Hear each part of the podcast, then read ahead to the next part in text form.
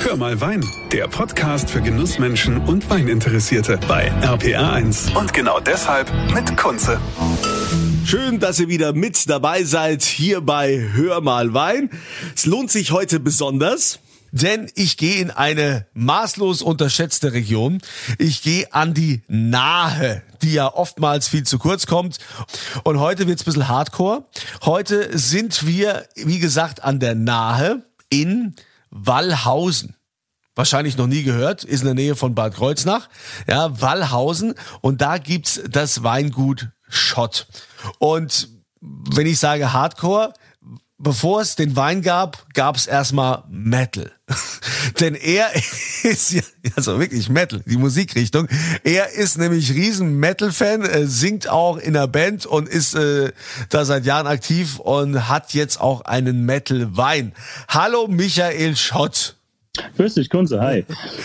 Michael, du bist also der, der Mettler unter den Winzern. Sozusagen, ja.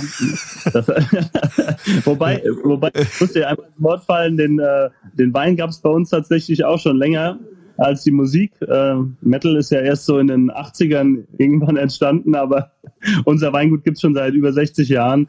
Aber ähm, ja, der, Met der Metal-Wein, den gibt's ungefähr seit gut zehn Jahren jetzt, ja. Ja gut, aber das ist ja auch ein schönes Marketinginstrument, weil ich habe ja mal kurz da reingeschaut auf eure Homepage. Ne? Also erst erst gab's Metal dann der Wein. Also ich finde, so ja. marketingmäßig klingt das auch schon viel besser, aber klar, euer Weingut ist ja ein Generationenweingut. Aber bevor wir zu den Ursprüngen kommen, müssen wir natürlich zu diesem Metal-Wein kommen, weil das ist ja schon was Besonderes.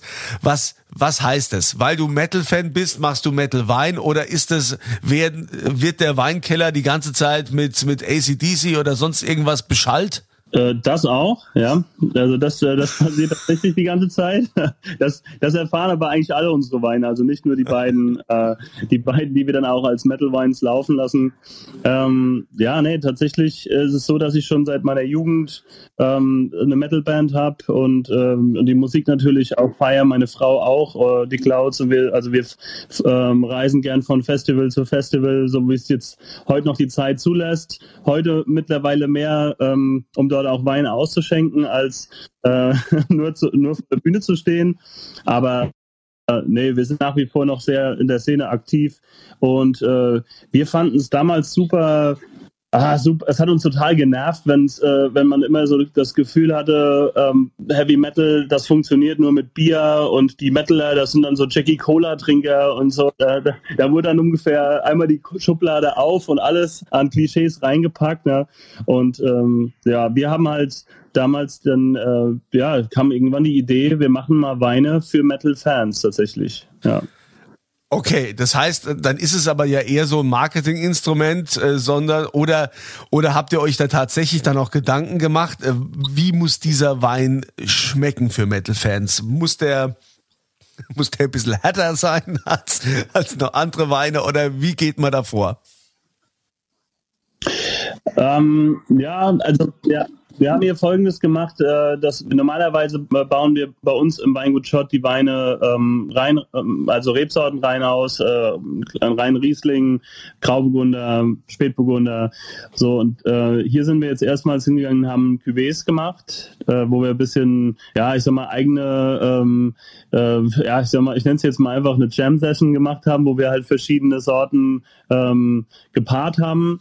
Und ähm, ja, also wir haben uns aber trotzdem auch überlegt, was, äh, was würden wir trinken wollen, wenn wir jetzt gerade irgendwo entweder uns eine Platte auflegen daheim oder wenn wir jetzt irgendwo äh, auf einem Festival vor der Bühne stehen, Glas Wein in der Hand, was, was will man da trinken? Ja, und das, also das geht man natürlich so ein bisschen im eigenen Geschmack. Wir haben einen Weißwein, einen Rotwein, da kann man auch nicht jeden Geschmack treffen. Und wir halten es dann eigentlich gerne so, dass wir das machen, was wir geil finden. Und ähm, ja, wer das auch gut findet, ähm, ja, der findet es gut. Und wer es scheiße findet dem, oder dem das Ganze zu extrem ist, dem ist es zu, äh, zu extrem. Also da, da wollen wir nicht, äh, nicht äh, everybody's dark sein. Gut, ich glaube also aber auch nicht, äh, nicht jeder, der jetzt äh, kein, kein Metal hört, findet auch automatisch dann deinen Wein nicht gut oder umgekehrt. Ähm, bist da ja schon dann auch in eine Marktlücke gestoßen, oder? Ich sag mal, auf diesen Metal-Events, da wurde doch bisher ohne dich nicht wirklich an Wein gedacht. Ähm, ja, wenig, wenig. Aber ähm, also das liegt aber eigentlich eher daran, dass es wahrscheinlich vom Angebot nicht so gepasst hat. Ähm, es ist ja, also wir, ähm, ich, wir finden, dass es eigentlich sehr gut passt. Ne? Der klassische Metal-Fan, äh, wenn man das, wenn man sich jetzt mit der Musik nicht beschäftigt, dann denkt man natürlich so auch ein bisschen an die Vorurteile von irgendwelchen langhaarigen Bombenlegern, äh, die dann da irgendwo rum. Gut, ja, bist du ja auch, bist ja auch langhaarig, hast, äh, hast einen Bart und auch. so, aber ja, du kannst, ja. du kannst zumindest äh, Sätze aneinander reihen und so und klingst sehr sympathisch. Ne? Danke dir. Es, also so, dass äh, nein, es ist, äh, es ist tatsächlich so, dass ähm, die, die, die, die Szene, ähm, die Leute dort sind alles, also zum einen sehr, sehr nett, sehr sympathisch, sehr, ähm, sehr locker, sehr offen für alles Mögliche. Und das muss man halt, äh, das weißt du vielleicht auch, du hast ja mit Sicherheit auch schon mit Hard Rock oder Metal äh, irgendwie mal Kontakt gehabt. Ja. Äh, aber ähm, so, äh, es ist halt so, dass du als, als Metal-Fan, als Hard-Rock-Fan einfach handgemachte Musik äh, magst und äh, dementsprechend ist ähm, alles, was irgendwie ähm, von Herzen kommt, ne, was äh, nicht irgendwie am ähm, ah, ja, ich sag mal, am Computer äh, generiert wurde, sondern wirklich irgendwie eine Seele hat. Ja? Das, ähm, das findet man gut und äh, Wein ist ja auch so ein, ein, Handwerk, das wird total abgefeiert von den Metal-Fans und äh, es gibt so viele Wein-Fans, also auch lange bevor es Metal-Weins gab. Ne? Also wir haben da tatsächlich ähm, ja irgendwie offene Türen eingerannt. Man muss auch zur Verteidigung sagen, es ist tatsächlich ein Riesenvorurteil, äh, wenn man sagt, oh, Metal, das ist ja hier nur so laut Rumschreie und viel Krach und, ne, und überhaupt. Nee, das ist äh, schon sehr anspruchsvoll. Das, das wissen die wenigsten, dass es tatsächlich anspruchsvolle Musik ist, was da allein beim Schlagzeuger hier immer mit Double Bass und sonst was, was da so, so läuft. Und auch die Sänger, ja, die schreien nicht nur so, sondern die kommen auch richtig hoch mit der Stimme und haben äh, Ausdauer mhm. und Power und auch für die Gitarristen. Also es ist nicht so, dass Metal, da, da kann man sagen, also also dagegen ist äh, Techno ein bisschen anspruchsloser gegen Metal, würde ich jetzt mal so sagen, weil da macht ja das meiste der Computer. Ja, ich glaube, auch dort gibt es bestimmt anspruchsvolle, progressivere ähm, ähm, Richtungen nochmal. Äh, das will ich gar nicht so verallgemeinern, aber es ist wirklich so, äh, dass es ähm, das Songwriting an sich ist halt viel ähm, ja, äh, viel Virtuose. Also gerade, äh, ich, ich, was ich wirklich nicht so mag, ist so aktuelle Popmusik. Das ist alles äh, gerade durch die ganzen Streaming-Dienste und sowas sind ja die Songs mittlerweile öfter nur zwei Minuten lang als drei Minuten. Und im, im Rock und Metal werden halt nach wie vor noch Songs geschrieben, die auch mal 18 oder 15 Minuten lang gehen. Ähm, das sind halt einfach abgefahrenere ähm, Kreationen. Da geht es nicht nur darum, dass man das Zeug verkaufen muss, sondern es soll einfach einem selbst gefallen. Und die meisten wirklich bekannten Metal-Bands können nicht mehr davon leben. Also die machen es tatsächlich einfach so, wie sie es wollen und das äh, das finde also da äh, bin ich auch viel mehr für zu begeistern. Ja. Also alles nur kein Mainstream, das heißt also auch, dass deine Weine, die kommen nicht irgendwie vom Band und äh, werden einfach jetzt hier die äh, sind die dann spontan vergoren, sind das also wirklich äh, absolute Unikate? Ja, das sind, das sind ähm, definitiv Unikate. Also der, ähm, der weiße ähm, Stoner Rock heißt er, äh, ist eine Cuvée aus Riesling und ähm, Sauvignon Blanc. Ähm, und das Ganze ist ähm, teilweise spontan vergoren, aber teilweise auch Reinzucht vergoren. Ähm, und ja, aber von ähm, unseren Top-Lagen, also praktisch unsere, unsere Premium Riesling-Lagen und von daher auch eher etwas typischer für unsere Region. Der äh, Black Hills ist eine Cuvée aus Dunkelfelder und ähm, Cabernet Sauvignon äh, und Cabernet Cortes ne, durch die Cabernets. Und auch die Art, wie wir den Dunkelfelder ausbauen, eher untypisch für unsere Region, also auch wahrscheinlich eher untypisch für einen deutschen Rotwein, würde ich jetzt mal so sagen, wobei das ein bisschen, ja, mittlerweile gibt es so viele ähm, fette, schwere Rotweine, dass man das auch nicht mehr sagen kann, ja, dass, äh, dass es jetzt ein frankophiler Rotweintyp wäre oder sowas, aber es ist auf jeden Fall ähm, ja, äh, ja, wir, wir, wir eifern da jetzt auch nicht irgendeinem Ideal hinterher, sondern wir lassen die Weine halt so werden, wie sie von, von Natur aus werden. Du hast ja diese eigene Linie quasi aufgelegt, bist äh, da im Familienbetrieb. Das heißt, deine deine Metal-Linie ist ja losgelöst vom normalen Wein Weinbaugeschäft. Ähm, was haben denn eigentlich so deine, deine Eltern gesagt, als du gesagt hast, oh, ich, ich will jetzt mal so eigene Linie, ich will jetzt hier nicht nur Metal singen, ich will auch noch Metal Wein machen? Ja. äh, Du, die fanden das damals eigentlich ganz cool. Ja, also sie sind sehr, sind sehr offen dafür gewesen. Ich war noch gar nicht lange im Betrieb mit drin, also so vielleicht drei, vier Jahre. Und ähm, ja, es ist ja normal eigentlich heute, ne, du gehst als junger äh, Kerl so durch die Weinlanden. Ich war mal ein halbes Jahr Neuseeland und bin auch hier im, äh, ein paar Jahre rumgereist, bevor ich dann zu Hause angefangen habe. Und dann ist es ja oft so, dass du heimkommst und denkst, du musst erstmal alles anders machen, ja. ja und da, da aber es ist tatsächlich so, ähm, dass unser Betrieb, also meine Eltern, die sind äh, immer jung geblieben, am Zahn der Zeit geblieben. Wir, wir verstehen uns auch heute noch sehr, sehr gut. Wir arbeiten jetzt auch schon 15 Jahre zusammen im Weingut und das hat eigentlich immer sehr gut funktioniert. Und ähm, wir haben damals eigentlich, also mein, ich sage jetzt wir, weil mein äh, Bruder und meine Frau auch damals 2009 mit eingestiegen sind. Ähm, wir haben das dann zusammen übernommen oder sind quasi, also die Eltern haben natürlich noch mitgemacht auch, ja. Aber ähm, die fanden das, ähm, die fanden das wirklich cool, wenn wir neue Ideen mit angebracht haben. Aber wir haben auch auf schon äh, auch auf das ähm, die Erfahrung ein bisschen vertraut, weil wir gemerkt haben, der Betrieb läuft super gut und man kann jetzt einfach äh, mutwillig alles anders machen, nur damit man es anders macht, ja.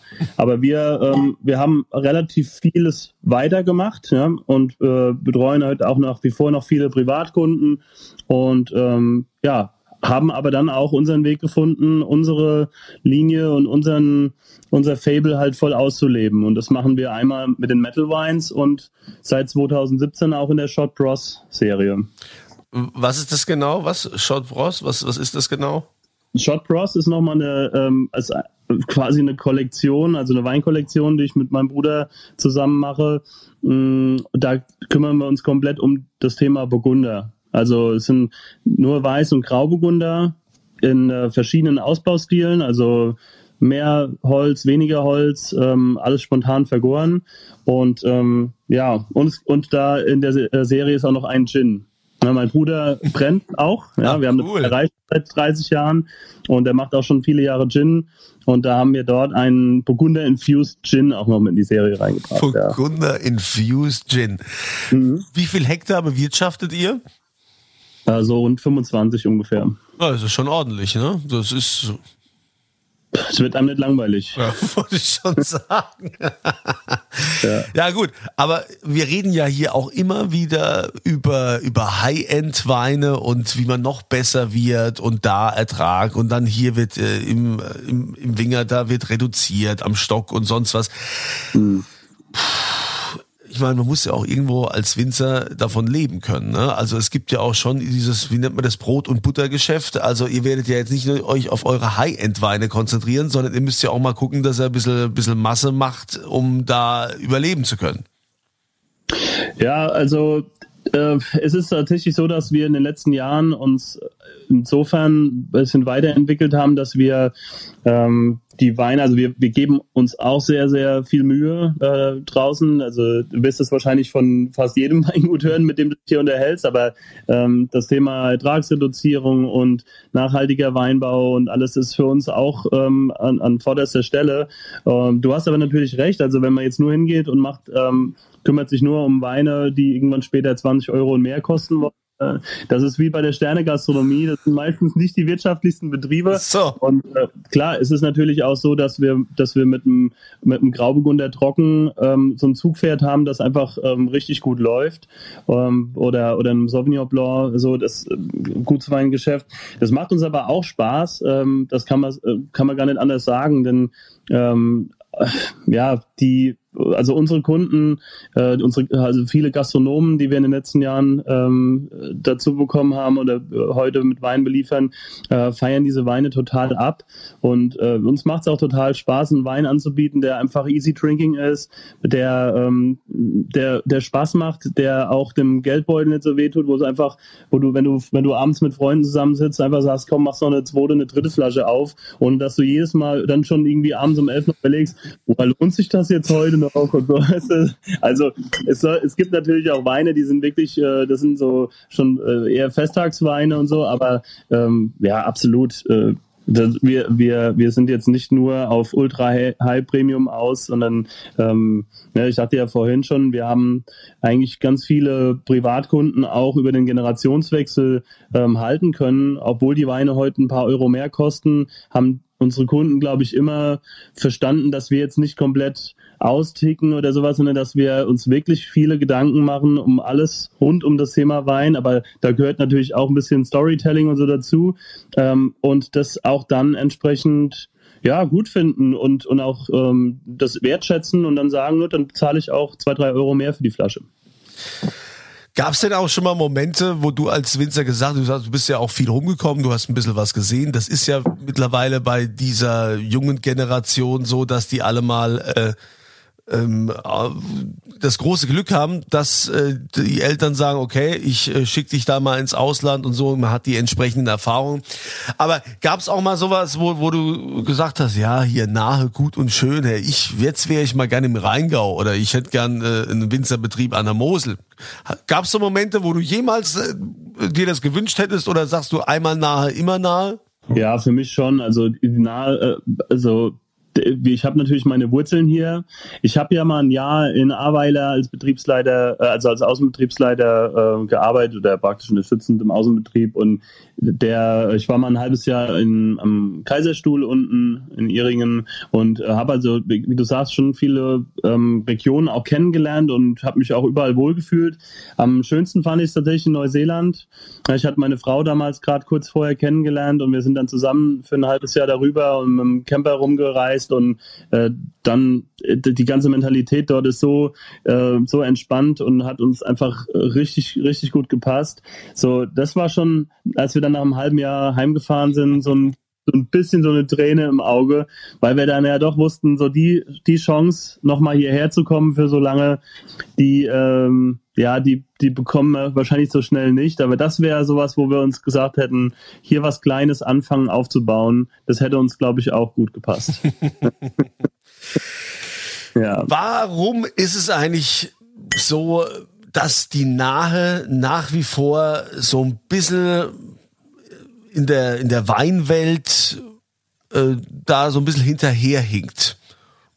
Oder ist das, hast du den Eindruck gar nicht?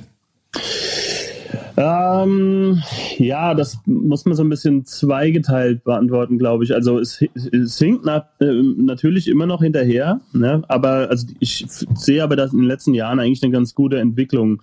Ich finde, dass die dass, äh, dass so ein bisschen das Marketing an der nahe, die nahe Weinwerbung und sowas halt schon über, über mindestens mal zwei Jahrzehnte, so seit den 90ern in so einem, in so einem Tiefschlaf war. Da ist einfach zu wenig gemacht worden. Und das wird aber jetzt die letzten Jahre doch schon ähm, auf jeden Fall besser gemacht. Ich meine, die Nahe hatte schon, hatte viele Jahre gar keinen Stand mehr an der Prowein oder sowas zum Beispiel. Das geht für so eine für so eine Region einfach nicht. ja. aber das ist jetzt auch schon wieder, ähm, wieder einige Jahre so, aber dann holst du natürlich auch in zwei, drei Jahren nicht alles auf, was dann über Jahrzehnte verpennt wurde. Und mittlerweile gibt es ja an der Nahe, das, das muss man natürlich sagen, ist ein kleines Gebiet im Vergleich zu Rheinhessen, zur Pfalz. Ja, die haben, die beiden Gebiete zusammen haben 50.000 Hektar, wir haben 4.000 sowas rum. Ne? Ja, ja, aber die Nahe kokettiert ja immer mit ihrer unglaublichen Bodenvielfalt, ne? was es sonst so nirgends gibt. Ne? Das stimmt auch, ja. Das ist auch, das ist auch nach wie vor so. Und deswegen ähm, bekommst du hier an der Nahe, äh, das, aber ich glaube, das ist aber auch kein so ultra Geheimtipp mehr. Das wissen, glaube ich, schon mittlerweile viele. Wir merken es ja, wie viele Leute auf einmal ähm, bei uns mal ähm, zum ersten Mal jetzt vor der Haustür stehen. Das, die, ich glaube, es kriegen schon immer mehr Leute mit, dass du hier an der Nahe absolut eine Wahnsinnsdichte an, an Top-Weingütern hast, ja. Und wir müssen nicht unbedingt einen Adler auf dem äh, Etikett haben. ähm, Gibt es allerdings auch für dieses kleine Gebiet auch schon sehr, sehr viele. Also äh, wenn du bei Riesling-Verkostungen äh, guckst, dann hast du manchmal in der Top 10 äh, der, der besten Rieslinge hast du manchmal fünf, sechs äh, von der Nahe. Dafür, dass es so eine kleine Region ist, ist das, ähm, können wir da auf jeden Fall stolz drauf sein. Und ich glaube, äh, das wird, äh, das wird immer mehr auch kommen. Ne? Wir haben hier bei uns in Malhausen einen schönen Wanderweg ausgebaut vor ein paar Jahren. Ähm, der wird, der wird gut genutzt. Ähm, so passiert das hier überall in, in, in jedem äh, Dorf. Ja? Und äh, also wir merken das schon, aber die, das ist jetzt dieser dieser Boom oder diesen, diesen, dieser Hype oder sowas, der, äh, dass jetzt alle nur noch Nahwein trinken wollen. Das, ja, würde ja fast sagen, zum Glück ausgeben Jetzt trinket ihr euch ja alles weg hier. Und, ungefähr, ja. Naja, ich glaube, wenn das Corona-Thema jetzt erstmal äh, passé ist, dann wird der Tourismus auch wieder anziehen und dann, äh, wer weiß, was sich da noch entwickelt. Und die Leute sind ja sowieso jetzt mehr auch darauf eingestellt, Urlaub vor der Haustür zu machen. Und in Rheinland-Pfalz haben wir so ein vielseitiges Bundesland, was äh, so viel bietet, dass man da also auf jeden Fall mal überlegen sollte, seine Urlaubszeit dort auch zu verbringen. Also ich finde es total cool, diese Idee. Und äh, jetzt ist ja auch so ein bisschen so, du, du, du singst ja, ne, in der Metalband. Mhm. Mhm. So mit Auftritten war jetzt auch nichts groß, ne, in dieser Corona-Zeit. Ja, nee, leider nicht. Ja, ist, nicht. ist da was ja, absehbar, dass sich da mal wieder was auftut? Ja, du, wir, wir warten es jetzt auch ab, ähm, wie es äh, wie's weitergeht. Ja, wir äh, hatten jetzt auch ein kleines bisschen Besetzungswechsel gehabt während der Corona-Zeit. Ähm, und äh, wir sind momentan mit einem neuen Gitarristen wieder uns am Einspielen und ich hoffe, dass wenn es dann mal weitergehen kann, dass, wir dann auch so weit sind und dann freuen wir uns auf jeden Fall wieder auf die Bühne zu gehen. Da wünsche ich dir viel Erfolg. Toi, toi, toi. Äh, klasse Idee mit, mit den Metal Wines. Und ähm, ich bin gespannt, was wir noch hören werden von dir und von der Nahe vom Weingut Schott in, was habe ich, habe ich richtig gesagt, Wallhausen? Wallhausen, da wo der Räuberball ist, genau. Der Räuberball? ja, genau. Das muss jetzt noch kurz erklären, der Räuberball. Ja, Was ist der Räuberball? Also jetzt wollen wir da alle hin, bitte. Was ist das? Da müsst, da müsst ihr auch alle hin. Das ist unsere, ähm, unser Kulinarik-Event. Äh, das muss ich einmal noch kurz ähm, antippen, weil das, das wird nämlich dieses Jahr endlich wieder stattfinden. Wir hatten es vor Corona zwei, ähm, zwei Jahre gemacht und äh, findet Anfang Juni, also 10. 11. Juni statt. Ähm, alle Infos unter shot-bros.net. Ähm, das ist eine äh, Kulinarik-Veranstaltung. Wir haben dieses Jahr 20 Köche am Start, Freunde, ähm, viele äh, Rockköche auch äh, aus, aus, aus dem ganzen Land. Jeder macht einen kleinen Stand Stand. Ähm, es gibt demnach ungefähr 20 Gerichte zu essen und ähm, eine große Weinbar, eine Ginbar, Craft Beer, eine große Bühne, Live-Musik und alles mit einem Ticket läuft man abends rum und kann alles äh, Open End essen und trinken. Yes. Das klingt nach einer Veranstaltung nach meinem Geschmack. Sehr gut. Also, dann wünsche ich auch bei, für diese Veranstaltung viel, viel Erfolg. Michael Schott aus Wallhausen, der Metal-Weinmann, der auch noch singen kann. Ha, ha, ha. Hello. Also, dann, wie gesagt, vielen Dank. Und äh, ja, euch wünsche ich eine schöne Zeit. Ich hoffe, dass ihr das nächste Mal auch wieder hier mit dabei seid beim Podcast. Und denkt immer dran, das Schönste, was man einem wünschen kann, ist immer volle Gläser. Das war Hör mal Wein, der Podcast für Genussmenschen und Weininteressierte mit Kunze auf rpa1.de und überall, wo es Podcasts gibt.